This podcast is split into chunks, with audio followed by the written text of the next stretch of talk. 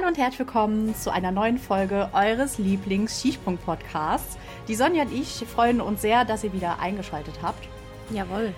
Nachdem wir in den letzten drei Folgen über die Geschichte der, der deutschen Herren gesprochen haben, haben wir euch ja versprochen, dass wir auch nochmal die Damen äh, thematisieren.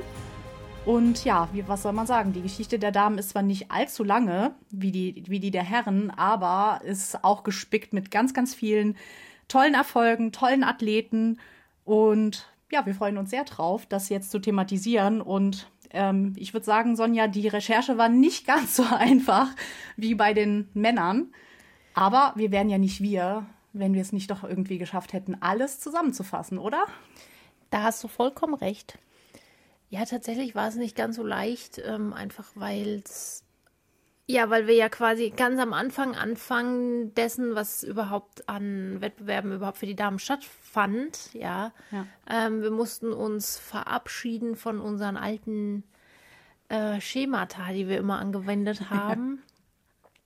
Einfach deswegen, weil es diese, also es war ja normalerweise ist es ja immer so, dass wir über Titel reden und über Medaillen und über all diese Dinge. Und wenn es natürlich keine Wettkämpfe gibt, bei denen es Titel und Medaillen zu holen gibt, kannst du auch eben keine benennen. Und das ist genau. die Schwierigkeit, die sich hier äh, gestaltet.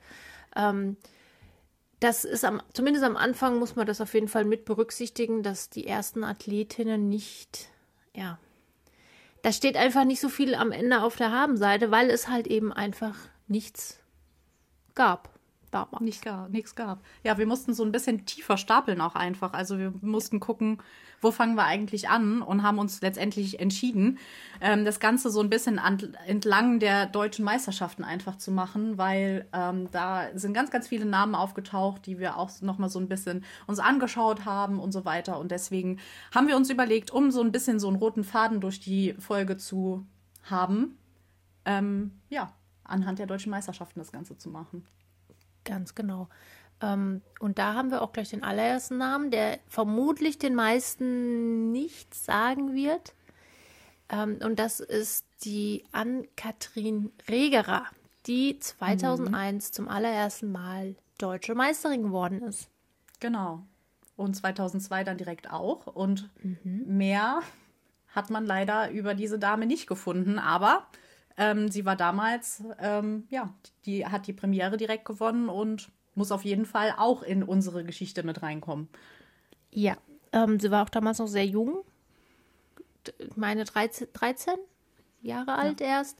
Äh, das ist natürlich auch sowas, was wir sehen oder jetzt vermehrt sehen in den ähm, bei den Frauen, wie ich finde, viel, vielleicht kommt mir das auch nur so vor, aber ich glaube, es ist bei den Frauen viel häufiger so, als es bei den Männern der Fall ist. Es ist einfach sehr, sehr junge ja, man muss ja fast sagen, Kinder oder Teenager ähm, diese, diese Meisterschaften gewonnen haben, einfach weil das natürlich die allererste Generation war, die eben auch erst dementsprechend kurz vorher, also in Anführungsstrichen kurz vorher ähm, in den Sport eingestiegen ist. Ne?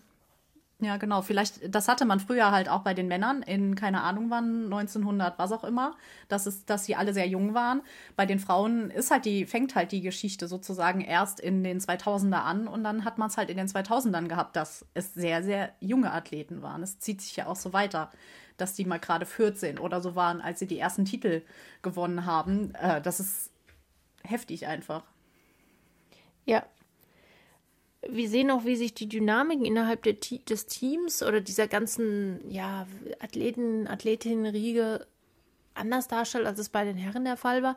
Also die erste Silbermedaillengewinnerin sozusagen der deutschen Meisterschaften. Ähm, Angelika Kühhorn ist beispielsweise auch relativ knapp drauf, oder war nicht lang später, 2005, ähm, ja, hat sie ihr Karriereende bekannt gegeben, weil auf einmal die die Konkurrenzdichte viel höher wurde, als es vorher mhm. der Fall war und man da eben, ähm, also sie da halt für sich keine, keine Chancen gesehen hat. Also einfach plötzlich so ein Schwall an Mädchen, sage ich jetzt einfach ja. mal, äh, auf den, äh, in, in, in die ja, Szene eingetaucht ist und ähm, so ein bisschen dann eben sie sich gegenseitig sehr, sehr stark Konkurrenz gemacht haben. Ja, und sie ist ja, sie hat ja dann gerade mal mit 18 Jahren ihre äh, Karriere beendet. Das ist halt auch eine Zahl, die einfach kaum zu glauben ist, dass jemand mit 18 Jahren seine, äh, seine Karriere beendet. Das ist sehr früh. Ja, ja richtig früh. Das ist sehr früh. Dem entgegensteht beispielsweise eine Karriere wie äh, die von Andrea Temme, die ähm, Bronze im Jahr 2002, also bei den zweiten deutschen Meisterschaften gewonnen hat. Die ist erst mit 20 Jahren überhaupt zum Skispringen dazugekommen. Also es ist, cool. Es ist alles irgendwie, ja, das finde ich sowieso mega cool, ne? So. Ja, und dann, wow. äh, also das war zwei Jahre vorher und dann gleich mal Bronze gewinnen. Das ist doch cool. Also ich meine, was willst Mega mehr, cool. Ja. Ja, ähm, von cool. diesen Namen, aber wie gesagt, an, äh, an Katrin Regerer, Geliger Kühorn, Heidi Roth, Stefanie Krieg. Ich glaube, die wenigsten werden diese Namen kennen. Und ich gebe ehrlich zu, es ging mir genauso. Mir auch. Ja. der, erst, der erste so richtig bekannte Name taucht dann nämlich 2003 auf. Äh, da wurde nämlich keine geringere deutsche Meisterin als Ulrike Kressler. Und die ist natürlich schon eher bekannt. Genau, ich glaube, die kennt man. Ähm, in der Skisprungwelt, weil es natürlich eine der, oder ich sag, ja, man kann eigentlich fast sagen, die deutsche Vorzeigeathletin ähm, der ersten Stunde sozusagen war, die eben auch eine längere Karriere dann gemacht hat als die anderen, die davor eben an, am Start waren. Ja, genau. Also die hat sehr, sehr viele Erfolge feiern können. 2004, 2005 ähm, hat man ja den Continental Cup bei den Frauen ähm, ins Leben gerufen, der damals ja dann auch der, die höchste Wett Wettkampfserie der, der Frauen war und sie war eigentlich seitdem beständig dabei. Ähm, auf den vorderen Plätzen zum Beispiel direkt in der ersten Saison hat sie auch ähm, Rang, Rang 6 in der Gesamtwertung ähm, belegt. Äh, sie konnte mehrere, bei mehreren Springen unter die besten äh, 15 bis 20 oder auch unter die Top 10 springen und wurde dann auch Zehnte im, im darauffolgenden Jahr. Und dann merkt man auch, dass es dann wirklich äh, 2006, 2007 so richtig rund ging bei ihr. Ähm, sie gewann mehrere Springen, wurde dadurch auch Zweite beim Ladies Grand Prix und auch Zweite im Continental Cup. Und das nur 88 Punkte hinter Annette Sagen. Also ja. Ein gleich, richtig guter Start. Genau, gleich mal direkt durchgestartet und ähm, Ulrike Kressler ist ja auch eine, die, ähm, wie gesagt, ja, wie soll man das jetzt sagen, ohne dass es, also eine der alten Hasen sozusagen war, ähm, die mhm. halt auch alles zum ersten Mal miterlebt hat sozusagen. Ja, also sie hat ähm, erlebt, wie 2001 die deutschen Meisterschaften für die Frauen eingeführt wurden. Sie hat erlebt, wie 2004 der Continental Cup für die Frauen eingeführt wurde. Sie hat erlebt, wie die ersten Weltmeisterschaften für die Frauen, also diese gesamte äh, Evolution des, des deutschen Frauen oder überhaupt des internationalen Frauenskisprings ähm, dabei gewesen zu sein, das ist schon auch, ähm, ich stelle mir das auch nicht so einfach vor, was beispielsweise bei ihr auch ähm, der Fall war. Sie hat, also ich meine, die, diese, das ist ja bei den Männern genauso, die können ja nicht alle nur vom Skispringen leben. Sie müssen ja von irgendwas müssen mm. sie ja leben. Und bei, in Deutschland ist es bei den allermeisten so, dass sie eben im ähm, Ausbildungen machen, die meistens bei der Bundespolizei oder irgendwie sowas ähm, stattfinden. Und so eben auch ähm, Ulrike Kressler, die äh, auch eine äh, Bundespolizeiausbildung ähm, angefangen hat oder dann eben auch zu Ende geführt hat. Und auch da war sie die erste Skispringerin. Also du bist immer der Erste bei irgendwas dabei. Das ja. äh, stelle ich mir schon auch sehr, sehr spannend vor, aber eben auch schon auch irgendwie anstrengend. Und du bist ja immer auf, auf so neuem Gebiet. Da war noch keiner vorher. Ne? Das ist schon krass irgendwie. Ja, genau. Ja, genau. Und sie war halt auch bei der Einführung des Weltcups mit dabei. Also sie hat ja wirklich richtig, richtig viel mitbekommen, musste aber halt auch, wie viele der Deutschen, oder äh, der, der, nicht nur Deutschen, sondern viele der Skisprungfrauen um vieles auch kämpfen hat viele Rückschläge gehabt, was ähm, ja zum Beispiel die Anerkennung, dürfen sie jetzt bei der äh, WM 2011 mitmachen oder nicht? War nicht der Fall, sondern erst 2013. Also es gab ja auch so dann halt Rückschläge, für die sie, sie hat ja sehr gekämpft dafür, dass das Damen-Skispringen genauso groß wird wie das Herren-Skispringen. Und ich glaube, das ist auch sehr, sehr, kann sehr, sehr ermüdend werden, wenn man ja. ähm, da immer der Vorreiter ist. Ähm, Daniela Irasch-Stolz zum Beispiel ist ja auch so jemand aus Österreich, die da auch immer eine Vorreiterin war.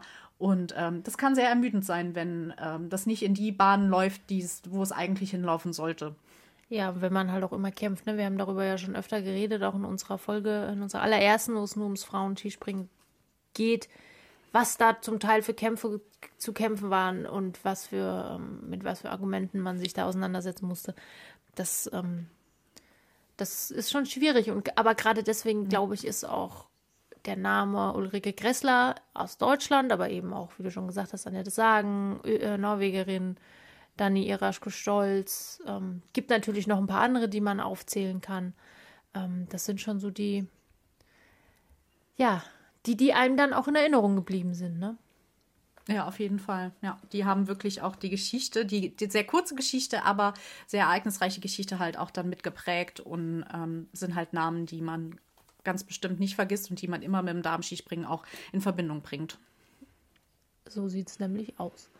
Ähm, wen wir auch mit dem Darmskispringen sehr stark in Verbindung bringen, ist die deutsche äh, Meisterin im Jahr danach, 2004. Mhm.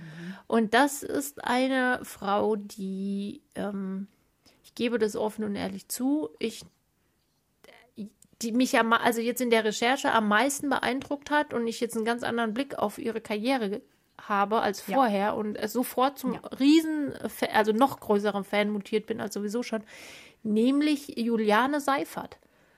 Ja, hätte ich auch niemals gedacht, was die ähm, für eine Karriere hinter sich hat. Sie ist, wie du schon sagst, 2004 deutsche Meisterin geworden. Sie ist 1990 geboren worden. Das bedeutet, sie war gerade mal süße 14 Jahre, als sie deutsche Meisterin geworden ist. Ist heute noch mit dabei bei den hat viele Erfolge feiern können. Also, ähm, wie hast du es vorhin so schön gesagt? Mit wem kann man es vergleichen?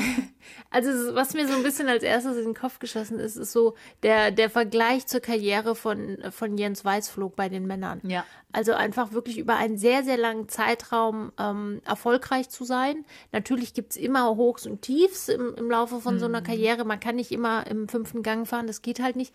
Aber eben schon, ähm, ja, wie soll man sagen, über zehn Jahre, nachdem man den ersten, das erste Mal, ähm, ja, ganz weit oben war sozusagen, dann da wieder hinzukommen und sich beständig da entlang zu hangeln, das ähm, hatte ich so bei ihr nicht auf dem Schirm und das finde ich unheimlich beeindruckend.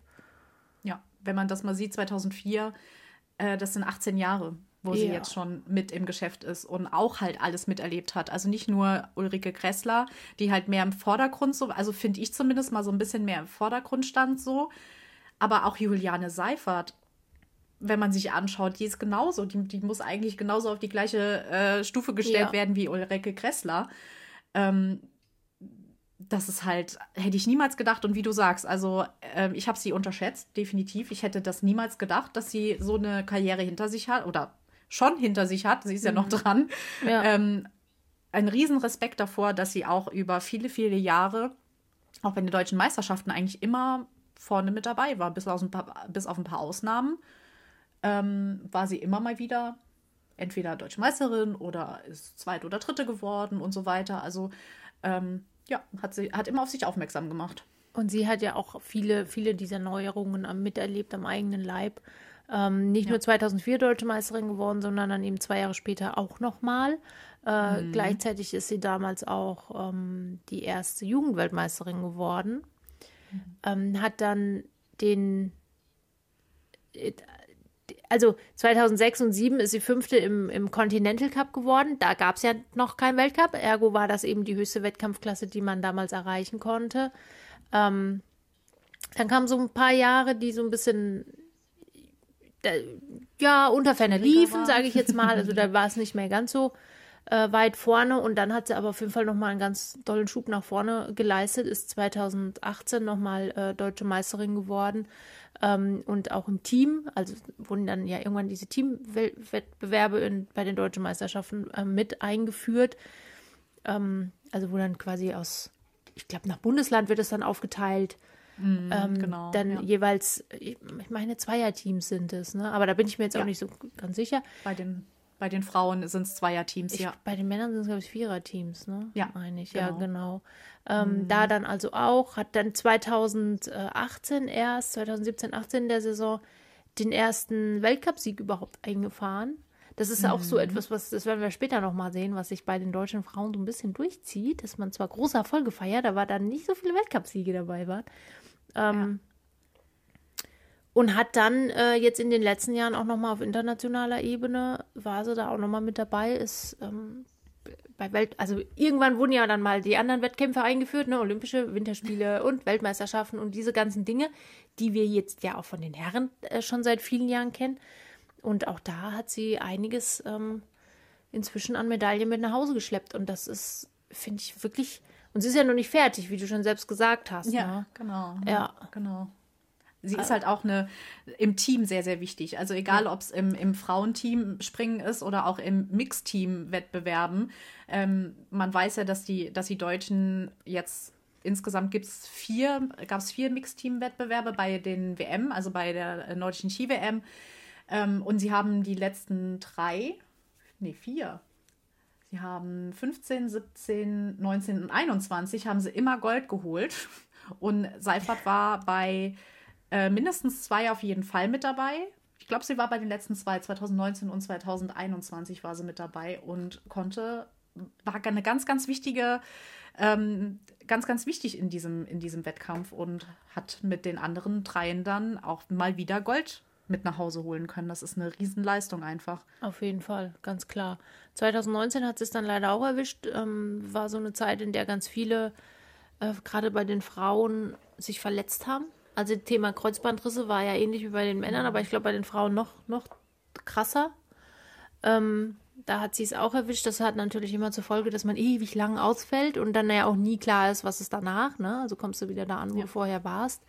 Ähm, diese ganze Kreuzbandrissgeschichte oder Verletzungsgeschichte, auch mit Knieproblemen und so, ist ja nochmal so ein Thema für sich, was ja auch viel mit diesen Materialveränderungen zu tun hat, dem man da jetzt mhm. ja auch so ein bisschen versucht hat, entgegenzusteuern, nochmal mit Veränderungen am Reglement diese Thematik haben wir bei den Herren ja auch schon öfter mal durchdiskutiert. Ähm, hat, glaube ich, aufgrund von ja, physiognomischen Gründen bei den Frauen auch nochmal härter zugeschlagen und auch sie ähm, hat es da erwischt gehabt, aber sie konnte sich wieder nach, nach vorne kämpfen und ähm, ich bin sehr gespannt, was die nächsten Jahre mit Juliane Seifert noch bringen werden und ähm, ja, kann nur jedem sagen, oder ich glaube, da sind wir uns einig, setzt euch mal mit der Biografie von ihr auseinander. Es ist wirklich spannend ja. und ähm, beeindruckend. Auf jeden Fall. Also man unterschätzt, man unterschätzt sie sehr, muss man sagen. Wenn man sich dann die Biografie anschaut, wird einem klar, was sie erreicht hat. Das ist echt richtig, richtig toll. Muss auch sagen, sie gehört mit zu meinen Favoritinnen im deutschen Team. Ja, spätestens nach dieser Recherche. genau, genau. Ja, ist so, ist so. Ist echt so. Ja. Genau. Ähm, ja, aber wir sind ja eigentlich, haben wir ja erst bei 2004 gestartet. Das heißt, es sind ja erstmal die vierten, die vierten äh, deutschen Meisterschaften. Und da, da kommt ja noch was, ne? Also durch diese gesamte ja. Zeit zieht sich der Name Seifert halt auch durch und begegnet natürlich noch ganz vielen anderen, zum Beispiel einer Melanie Feist. Genau, die wurde nämlich 2005 deutsche Meisterin vor Juliane Seifert, die da nämlich die Silbermedaille geholt hat. Und es taucht ein neuer Name aus, auf, Lisa Rexhäuser. Über die man nicht so viel ähm, erfahren hat. Mhm. Ähm, die ist aber auch nochmal 2007 dann wirklich auch deutsche Meisterin geworden. Ähm, vor Ulrike Kressler und Anna Hefele. Also ja, konnte auch ihre Erfolge feiern. Auf jeden Fall, genau. Ähm, das haben wir ja das sehen wir aber bei den Herren, glaube ich, auch ab und zu mal, dass da schon auch nochmal so Namen auftauchen, die am Ende aber nicht sich, ja, wie soll man jetzt sagen, äh, ohne dass es blöd klingt, aber eben nicht für länger durchsetzen sozusagen. Etabliert. Ja, mhm. genau, das ist ja. hier also auch, denke ich, der Fall. Ähm, eine, die sich hätte etablieren können, wäre gewesen äh, Jenna Moore. Ähm, auch eine, glaube ich, ich denke, der Name ist relativ bekannt, würde ich jetzt mal sagen. Ich glaube, die kennen mhm. schon, schon mehrere Leute. Ähm, auch eine derer, die die ganzen ähm, Neuerungen sozusagen am eigenen Leib ähm, miterlebt hat. Eigentlich auch immer eine stabile Springerin gewesen im, im, im Team. Immer so, ja, gutes Mittelfeld sozusagen. Ne? Also man kann ja nicht immer nur Siegathleten haben, muss auch mal welche haben, die auch einfach stabile Leistungen liefern. Da hat Jenna Moore dann auch. Ähm, ja, eigentlich immer, war immer mit dabei, wurde dann allerdings 2011 aus dem, also da ist ja dann der Weltcup gestartet, ähm, wurde dann leider aus dem Team gestrichen und hat dann im Jahr drauf ihre Karriere beendet. Auch so ein bisschen, ja, es, es war halt der große, der große Run gab's, ging halt damals so sozusagen, ne, mit den Teams, wer kommt in die mhm. Teams, wer kommt nicht in die Teams, etc. Und da hat sie es dann leider erwischt Finde ich sehr schade, weil ich glaube, auch aus ihr hätte noch vielleicht da hätte schon noch die eine oder andere Medaille eventuell im Laufe der Jahre dabei sein können. Aber es ist halt auch ein Rückschlag, wenn du dann bei der Einführung des Weltcups halt dann auch nicht im Team stehst. Ne? Ja, das ist natürlich scheiße. Also das stelle ich ja. mir auch extrem uncool vor. Ich meine, es können halt nun mal nicht alle dann mit dabei sein, das ist nun mal so. Aber äh, es ist schon, ist schon irgendwie blöd. Aber gerade deswegen soll der Name nicht untergehen und wir wollen auch nicht ähm, über, übersehen und überblättern. Ähm, denn auch Jenna Moore genau. hat ist eine der großen deutschen Pionierinnen des Skisprings des Deutsch und deswegen müssen wir sie mit erwähnen. Ganz, ganz klar. Auf jeden Fall. Auf jeden Fall. Wen man auf jeden Fall auch erwähnen muss, ist Karina äh, Vogt. Oh ja. Die ist nämlich 2009 vor, äh, hinter Ulrike Kressler ähm, Zweite geworden, also hat äh, Silber im, bei den deutschen Meisterschaften gewonnen und die ist, die darf man auch nicht wirklich unterschätzen. Also ähm, mhm. ich glaube, ein Titel bleibt, ist jedem, kommt, bleib, kommt jedem ins Gedächtnis, wenn man an Karina Vogt denkt, nämlich Olympia 2014, ähm, als sie als erste Frau Olympiasiegerin wurde im Skispringen. Ja. Aber davor ist halt auch richtig viel passiert einfach. Also sie war auch immer konstant mit dabei, war auch bei vielen Teamwettbewerben mit dabei, ähm, war immer wichtig im Team und ähm, ja, ist nicht nur an dieser einen Olympiamedaille festzumachen, sondern ähm, hat auch eine riesen, riesen Karriere hinter sich. Diese eine Medaille, die war natürlich auch für alle, kam die irgendwie so aus dem Nichts, ne? Also ich glaube für sie selber auch. Also ich habe immer noch dieses Bild im, im, im Kopf, wie sie, sie da steht und selber irgendwie fassungslos ist, weil das jetzt gerade passiert ist und alle anderen irgendwie so auch, weil natürlich, ich sag mal, jemand wie dann die zweitplatzierte Daniela Jaraschke-Stolz oder Colleen Martell, das waren so die Top-Favoritinnen und dann kommt auf einmal Karina Vogt, die, glaube ich, bis dahin überhaupt noch nie einen Weltcup gewonnen hat und nix. Nee, genau. Äh, ja. Und räumt dann mal eben die, die erste äh, Olympiamedaille ab. Also, was? Die ist definitiv in die Geschichtsbücher eingegangen. Also in der Saison 13, 14, also die Olympiasaison, da erreichte sie achtmal den zweiten Platz ähm, oder also zweiter oder dritter Platz. Das war ja schon sehr, sehr gut. Also da war sie wirklich in einer richtig guten Form, aber kam nie auf den ersten Platz. Ja. Und das dann bei Olympia zu machen, bei so einer geschichtsträchtigen Veranstaltung, sage ich jetzt auch mal, die Premiere beim deutschen Damen oder beim, ich sage immer Deutsche, beim Damen-Skispringen, ja. internationalen Damen-Skispringen, ähm, das ist mega krass das, und macht es ja. halt noch, noch mehr besonders, weil es halt, weil es keiner sehen, hat sehen kommen, kommen sehen. Genau. Sehen Du weißt, was ich meine. Genau, hat keiner kommen sehen. Ähm, Jetzt ist es aber ja dabei gar nicht geblieben, sondern Karina Vogt hat nee. sich über die Jahre als die äh, Grand Dame der Großereignisse herauskristallisiert, die jedes Mal am Start war, wenn es irgendwas mit nach Hause zu nehmen äh, gab ähm, und ist dann auch äh, beispielsweise im Jahr 2015, also ein Jahr später, äh, Weltmeisterin geworden und äh, mit dem Mixed Team auch nochmal. Dafür haben ja. sie, hat sie das silberne Lorbeerblatt des Bundespräsidenten auch gewonnen, also oder verliehen bekommen, glaube ich. Das kriegt man, glaube ich, verliehen. Ähm, diese ganze Geschichte ist 2017, also zwei Jahre später, nochmal passiert. Also wenn es was gab zu gewinnen, war immer Carina Vogt, Dann musstest du halt mit vorne auf die, auf die Favoritenliste setzen, ne? Genau das. Weil sie war nämlich auch dann zwei Jahre später bei der WM in Seefeld.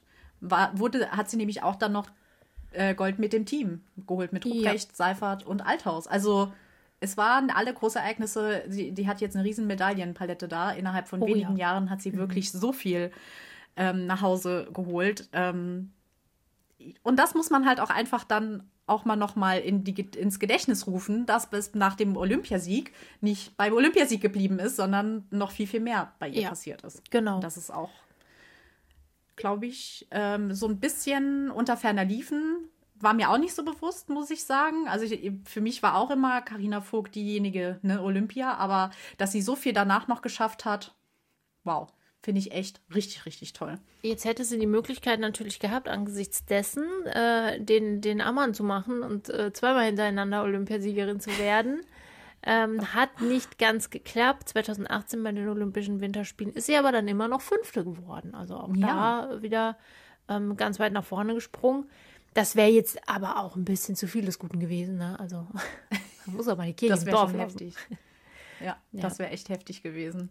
Ja, und dann kam es leider 2019 ganz anders für sie. Da hat sie sich nämlich bei einem Trainingssturz ähm, das vordere Kreuzband gerissen und fiel sehr, sehr lange leider aus. Äh, 2019, 20 war sie nicht mit dabei. Das war ja die Corona-Saison. Ah. Ähm, sollte dann eigentlich 2020, 2021 wieder Teil des Teams sein, aber zog sich dann auch noch ein Außenbandriss im Sprunggelenk zu und fiel äh, weitere sieben Wochen aus. Also es gab immer wieder Rückschläge leider für sie.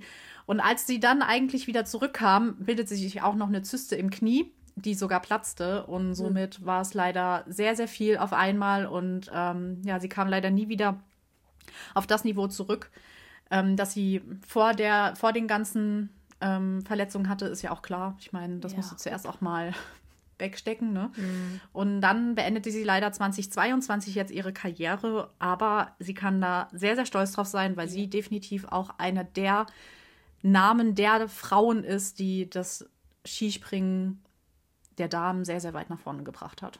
Ja, da, ganz klar. Also auch auf internationaler Ebene, wenn man es mal betrachtet, äh, ist es natürlich ja. immens, was alleine diese Person schon geleistet hat für, für, den, für das Ranking sozusagen, wenn man das mal so betrachten will, ähm, hat es natürlich die deutschen Frauen ähm, ganz nach vorne irgendwie katapultiert, ja, ganz, ja. ganz klar. Also ja.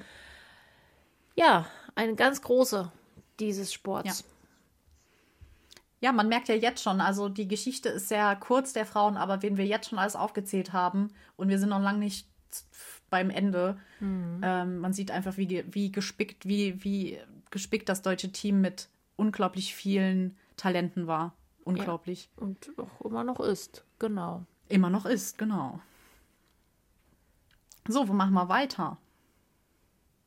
Ja, also, ähm, ich glaube, wir machen mal weiter mit Svenja Wirth, würde ich sagen, oder? Ja, genau. Die ist nämlich 2012 ähm, deutsche Meisterin geworden.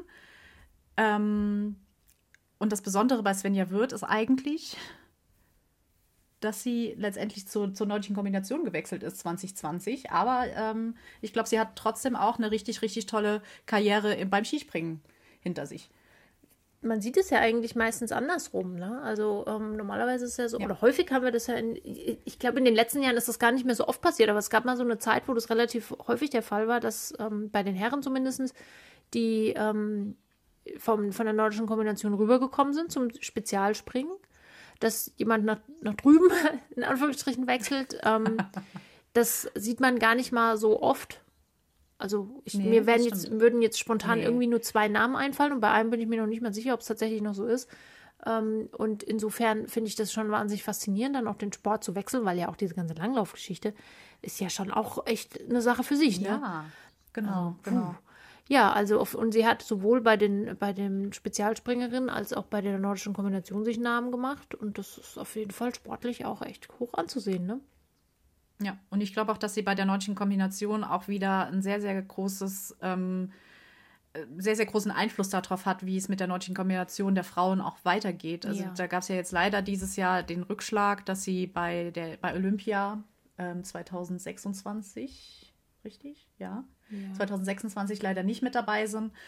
Ähm, was sehr, sehr schade ist, weil sie ja jetzt auch seit diesem Jahr einen Weltcup haben, auch endlich mal, ja. auch endlich mal auf internationaler Bühne dabei sind, ähm, haben es leider nicht geschafft und sie ist aber auch jemand, der wirklich, wirklich jetzt auch nicht nur beim Damenskispringen für ähm, sehr gekämpft hat, sondern auch bei der nordischen Kombination ähm, sehr, sehr viel kämpft, damit die nordische Kombination der Damen genauso anerkannt wird wie die nordische Kombination der Herren ich glaube, die nordische Kombination ist, glaube ich, auch so eine der letzten Sportarten, die es noch gibt, die irgendwie noch so komplett in den 50ern hängen geblieben ist, was zu die. Ja. Ähm, also wir haben ja, wir haben es ja auch bei den, bei den Frauen jetzt schon ganz oft thematisiert, wie rückständig die FISTA in den letzten Jahren oder überhaupt alle, auch CQC, in den letzten Jahren agiert hat und die nordische Kombination, da, da ist es noch schlimmer.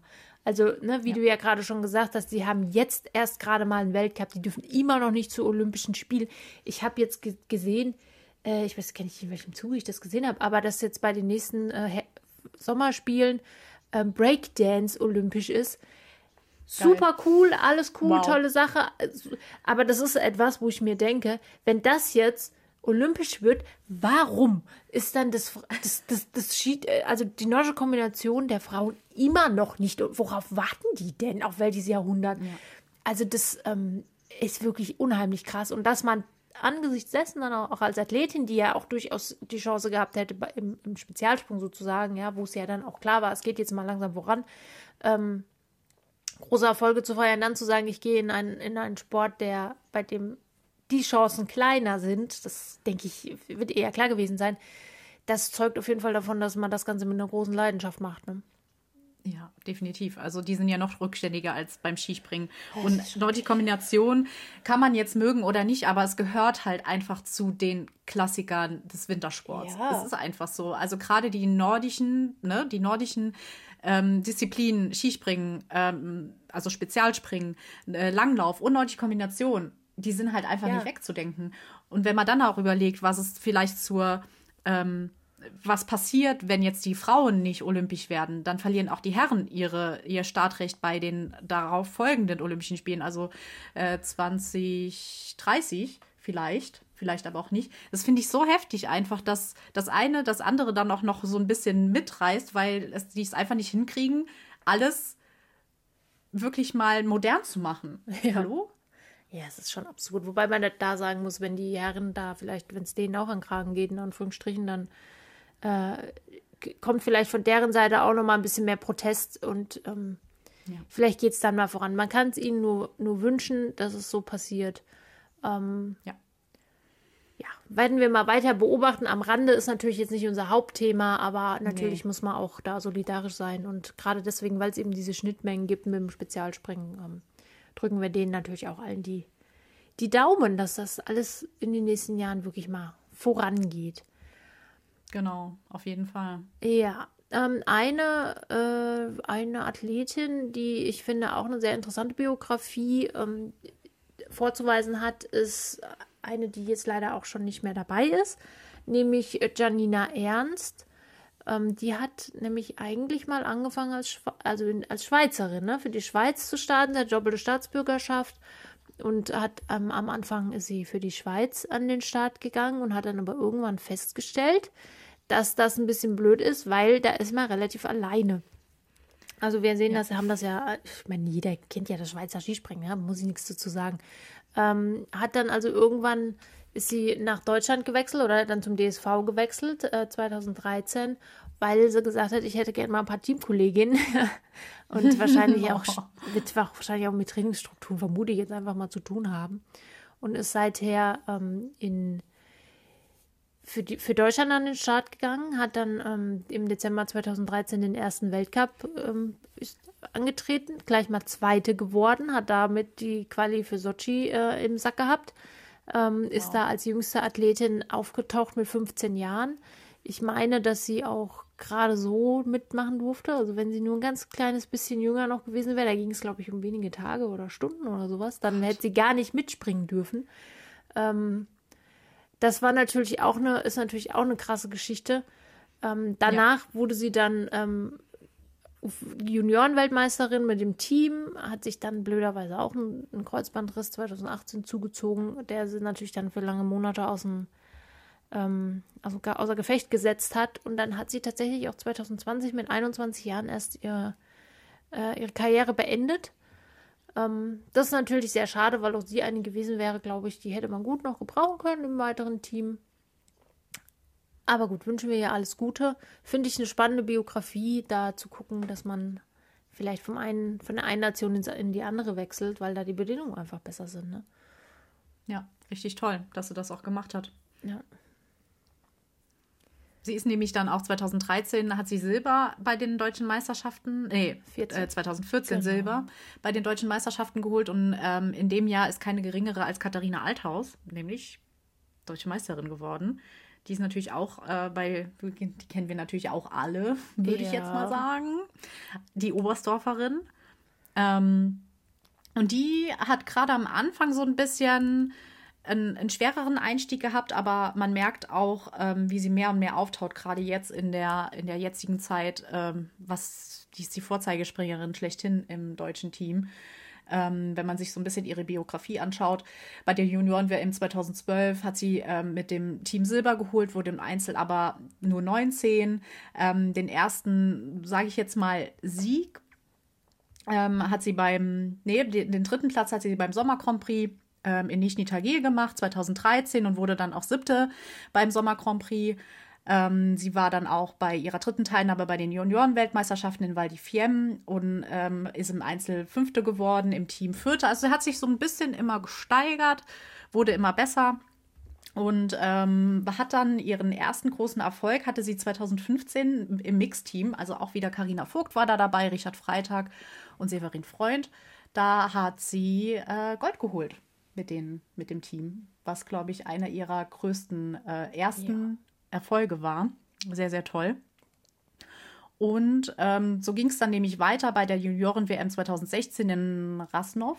Raschnow, ähm, gewann sie äh, im Einzel Silber und mit dem Mixteam Bronze. Also da hat es angefangen, dass sie ein, einiges an Medaillen sammeln konnte. Mhm. Und ihr erstes Weltcup-Podium feierte sie dann 2017, zwei, äh, 2016, 2017 in Sapporo, im japanischen Sapporo. Da ist sie dann auch nochmal deutsche Meisterin geworden. Und seitdem ist genau. die große Ära der Katharina Althaus in voller Fahrt genau. und äh, sieht auch nicht aus, wie wenn das demnächst mal enden würde.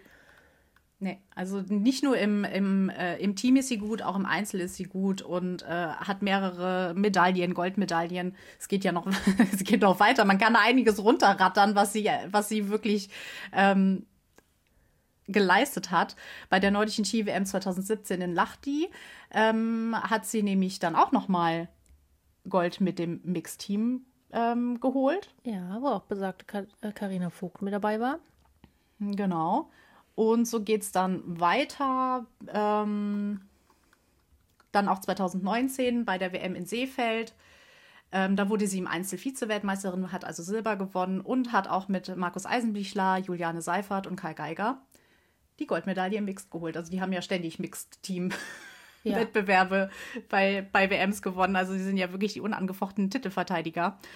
Ja. Und ähm, ich glaube, das schlimmste Ereignis für Katharina Althaus waren die Olympischen Winterspiele 2022 in Peking. Das waren auch meine schlimmsten Ereignisse. Im Nicht nur für sie, so für uns alle. Ja. ja, also das Nee, aber für, für sie, für sie war es halt, glaube ich, am allerschlimmsten, weil es halt auch ihr, ähm, ihr Anzug war dann letztendlich. Ja. Deswegen wurden sie dann disqualifiziert.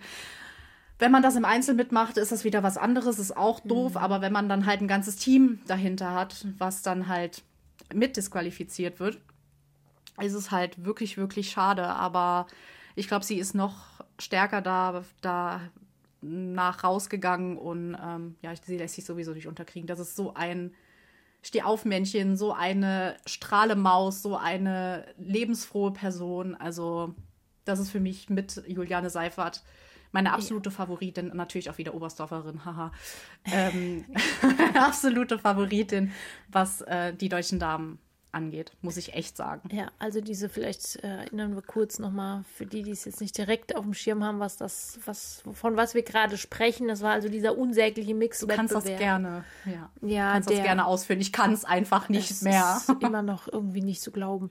Ähm, dieser unsägliche Wettkampf, der da stattgefunden hat, der Mixwettbewerb bei den Olympischen Spielen, ähm, bei dem aus irgendwelchen Gründen, die bis heute nicht öffentlich irgendwie mal aufgearbeitet wurden. Also die FIS tut sich da irgendwie schwer, ähm, yep. die, die, die Materialkontrolleure, also man weiß es jetzt nicht so ganz genau, eben wie gesagt, wer da jetzt federführend an dieser ganzen Geschichte beteiligt war, ähm, auf einmal auf die Idee kam, sie müssten jetzt ähm, bei der Kontrolle der Materialien der, der Frauen wohl anscheinend insbesondere nochmal jetzt noch deutlich viel strenger sein, als das im, im Vorfeld der Fall war, also in all den Jahren davor sozusagen. Und dann auf einmal ging das los, die disqualifiziert, die disqualifiziert.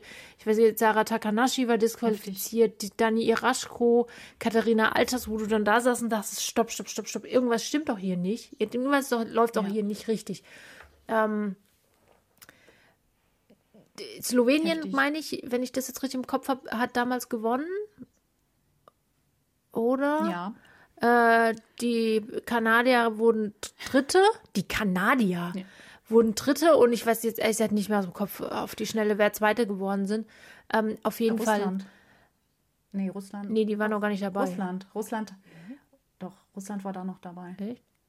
Ah, wie auch immer. Kann, also weiß jetzt nicht, auf jeden Fall war das Aber so eine ganz ätzende Angelegenheit. Stimmt, das war ja noch vor, das war ja letztes. Das, ja, ja, nee. nee, es war dieses Jahr, aber vor, vor dem Krieg. Ja, irgendwie so. Ich habe nicht mehr, ich weiß nicht mehr, was wir heute für einen Tag haben. Egal. auf jeden Fall, auf jeden Fall war das also ganz grauenvoll und ähm, Ja. es war nicht nur für, also für Katharina Althaus, für die zwei Jungs, die dabei waren, war es natürlich auch scheiße. Aber für wen es auch ein richtiger Schlag war, war natürlich für die vierte im Bunde, Selina Freitag. Denn für Selina Freitag war, glaube ich, dieser Mixwettkampf ähm, das bis jetzt, würde ich jetzt fast mal behaupten, eins der wichtigsten äh, Wettbewerbe, in, bei denen sie hätte starten können oder ja gestartet ist. Und ähm, das hätte der große Durchbruch für Selina Freitag werden können, Ja. wenn da nicht Und diese dann- Geschichte, die wir jetzt auch Katharina, also kein Mensch kann das denen zur Last legen, meiner Meinung nach, sondern das ist einzig und allein die Verantwortung der Internationalen Skiföderation, was da abgelaufen ist. Ähm, also es hat nicht nur sie getroffen, sondern ich finde, dass man auch Selena Freitag da einen richtigen Brocken vor die Füße geschmissen hat, denn für die war es, wie gesagt, in diesem Mixteam zu stehen. Wir haben das ja jetzt gesehen aus den letzten Jahren, ja, Carina Vogt, Katharina Althaus, also diese im deutschen Mixed-Team bei großen Wettkämpfen zu stehen, ist eigentlich immer garantiert, dass du am Ende mit einer glänzenden Medaille nach Hause kommst und meistens ist es Gold. Ähm. Das wäre ein großer Schub gewesen. Ist jetzt am Ende nicht so gekommen. Ich glaube, sie sind am Ende Neunte oder irgendwas geworden, ist aber auch eigentlich Ja. vollkommen egal. Genau. Ein denkwürdiger, im negativen Sinne denkwürdiger Wettkampf. Und ähm, ja, vielleicht können wir an dieser Stelle für die, die es noch nicht gehört haben oder vielleicht nochmal sich äh, anhören wollen, ein bisschen negative Vibes nochmal mitnehmen wollen. Wir haben ja damals an, an dem Tag noch ähm, mit Matze Bielek zusammen. Schöne Grüße an dieser Stelle. Ähm, die, diese, diese ganze Geschichte nochmal Revue passieren lassen. War es eine sehr emotionale Folge. Also wer Bock hat, kann sich die natürlich Oh, gerne ja. nochmal anhören. Ähm, wir sind auf jeden Fall sehr, sehr sicher, dass es sowohl für Katharina Althaus als auch für Selina Freitag und den Rest der äh, Damen ähm, in den nächsten Jahren genauso bergauf gehen wird, wie das in der Vergangenheit der Fall gewesen ist. Ne? Auf jeden Fall. Davon lassen sie sich ganz bestimmt nicht unterkriegen. Und äh, auch vor Selina Freitag steht ne, noch eine Riesenkarriere. ich die meine, Schwester von Richard Freitag, wer das vielleicht noch nicht so ganz Genau. mitgekriegt hat. Ähm, das heißt auch von zu Hause, auch der Vater ist ja Holger Freitag ein äh, Skispringer. Also eine Skisprungfamilie und ähm, da kommt mit Sicherheit auch noch was. auf jeden Fall. Sie ist ja noch, sie ist ja noch sehr jung. Ja. Ist ja erst 21. Und sie ist also auch so süß irgendwie einfach so von Ja. ihrer Art her, die ist so Ja. sympathisch und so ach super liebe Person glaube ich. ja. Ja. Ja. auf jeden Fall. Also die hat noch einiges vor sich und auch, wie du schon sagst, das Damen-Skispringen hat generell noch viel vor sich Ja. und ähm, hoffentlich nur Positives vor sich, was wir natürlich hoffen und uns wünschen. Ähm, aber ich glaube auch, dass ähm, auch immer, dass sie sich auch um den Nachwuchs weniger Sorgen machen müssen, weil man sieht ja, es kommt immer wieder jemand nach. Sie sind immer wirklich meistens vorne mit dabei, wenn nicht Siege, dann aber wenigstens Podium oder auch Top, Ten Plätze und so weiter. Sie sind immer irgendwie da vorne zu finden und das ist halt echt toll, dass sie die Fahne hochhalten und ähm, es auch wirklich tolle Athletinnen gibt, die die Fahne hochhalten. Das merkt man einfach. Ja. Und auch, was man vielleicht nochmal erwähnen kann und auch erwähnen sollte, denke ich, wenn wir über das deutsche Frauenskispringen sprechen, ist natürlich der Trainer. Ähm, Andreas Bauer, der in den letzten, ich weiß nicht, gefühlt 150 Jahren der Trainer war, ähm, der all diese Erfolge begleitet hat, der, ich glaube, wenn man das so von außen betrachtet hat, fand ich, haben die immer eine ganz tolle Dynamik im Team gehabt. Ein äußerst sympathischer Mann, der ähm, sehr viel Ahnung vom Skispringen hat und der seine Athletin und dieses, dieses ganze Ding, dieses ganze in Anführungsstrichen Projekt ähm, wirklich so mit Leidenschaft begleitet hat und jetzt eben auch vor kurzem erst ähm, da zu, zurückgetreten ist, ähm, jetzt das Ganze in, mit, einer neuen, mit einem neuen Trainer weitergeführt wird. Ähm, also hier auch auf jeden Fall nochmal ein Shoutout an Andreas Bauer für all die vielen Jahre, die er dieses Team wirklich ganz großartig betreut und aufgebaut hat. Auf jeden Fall. Kann man nicht anders sagen. Und jetzt hat es Maximilian Mechler ähm, übernommen, was ich auch ziemlich cool finde. Ja. Da merkt man, wie alt man ist, Ja. wenn man Maximilian Mechler noch als ähm, Skispringer kennt. Ja. Das freut mich wirklich, wirklich sehr, dass er jetzt äh, Bundestrainer der deutschen Frauen ist. Wirklich auch ein sehr, sehr sympathischer Typ, dem ich es so sehr gönne, dass er jetzt so eine große Aufgabe ähm, hat, die ja auch ja in der ersten Saison wirklich schon sehr, sehr gut gemacht hat. Mhm. Es war bestimmt noch ein bisschen nachwehend von Andreas Bauer, aber nein, ich glaube, dass er einfach einen super tollen Job macht und ähm, ja, finde ich cool, dass er jetzt auf dem Trainerturm steht. Auf jeden Fall. Und die nächsten Jahre werden ja noch viele Neuerungen kommen. Äh, es steht ja diese, es steht das Skifliegen der Frauen ähm, auf dem Programm, was demnächst neu kommt. Es soll ja diese, wie auch immer geartete Vierschanzentournee ähm, dann sein. Also es werden, es wär, wir werden noch ein paar erste Male äh, erleben im, im, im Frauenskispringen und Skifliegen. Und dann wollen wir mal gucken, ob sich die deutschen Damen da auch genauso gut ähm, behaupten können, gleich von Anfang an, wie es in den vergangenen Jahren der Fall war. Und ähm, ich bin sehr gespannt. Ich auch, auf jeden Fall. Ja. Wenn wir nicht schon große Fans waren, sind wir es ja. definitiv jetzt. Auf also, jeden Fall, ganz ähm, klar. Jetzt noch mehr als vorher, muss man echt sagen. Und jetzt dauert es ja auch gar nicht mehr lange, bis es wieder losgeht mit dem Winter. Ach, dieses Mal ist ja sogar viel früher, ne? Hatten wir ja schon mal. Mit Anfang ja. November. Ich bin mal gespannt. Mhm. Das ist ja gar nicht mal schauen. hin. Ja, super. Freue ich mich drauf. Zuerst mal, ja, zuerst mal ein, einmal noch äh, einmal in Wiesla und dann wird noch mal vier Wochen Pause gemacht. Das ist halt auch so naja, das hatten wir in, in der Folge äh, Alles neu macht der Mai. Wenn ihr mal reinhören wollt, was es für Neuerungen im nächsten, in der nächsten Saison geben wird. Äh, ja, da kommt einiges auf uns zu, dank der auch der äh, Fußball-WM in Katar. Mhm. Da freut man sich drauf. Ja. Aber schön, dass es wenigstens schon im Anfang November anfängt. Also es ist nicht mehr lange, genau. bis es wieder losgeht. Es geht wieder los demnächst. Ähm, ja, wir hoffen, wir konnten euch jetzt mal einen guten Überblick darüber äh, geben, was jetzt in den letzten, ja, keine Ahnung, 20, ja doch, ziemlich genau 20 Jahren im deutschen Frauenskispringen los war. Natürlich, wie immer, wir kann nicht, man kann einfach nicht jede einzelne Biografie aufzählen, nee. man kann nicht jeden Namen erwähnen. Ähm, es gibt natürlich auch noch ganz viele andere ähm, Damen, die sich da ganz nach vorne oder eben sehr weit nach vorne gekämpft haben. Auch die haben alle ihren, ihren, ihre Leistung geliefert. Also es gibt keine einzige, die nach unten irgendwie krass ausgerissen ist. Ähm, ja, mhm. wir hoffen, es hat euch Spaß gemacht. Ja, genau. Und dann hören wir uns hoffentlich bald wieder Jawohl. zur nächsten Folge. Mhm. Und ähm, ja, gebt uns gerne Feedback. Genau. Ihr findet uns bei Instagram, bei Twitter. Und äh, ja, wir freuen uns schon aufs nächste Mal. Jawohl. Macht's gut. Tschüssi. Tschüss.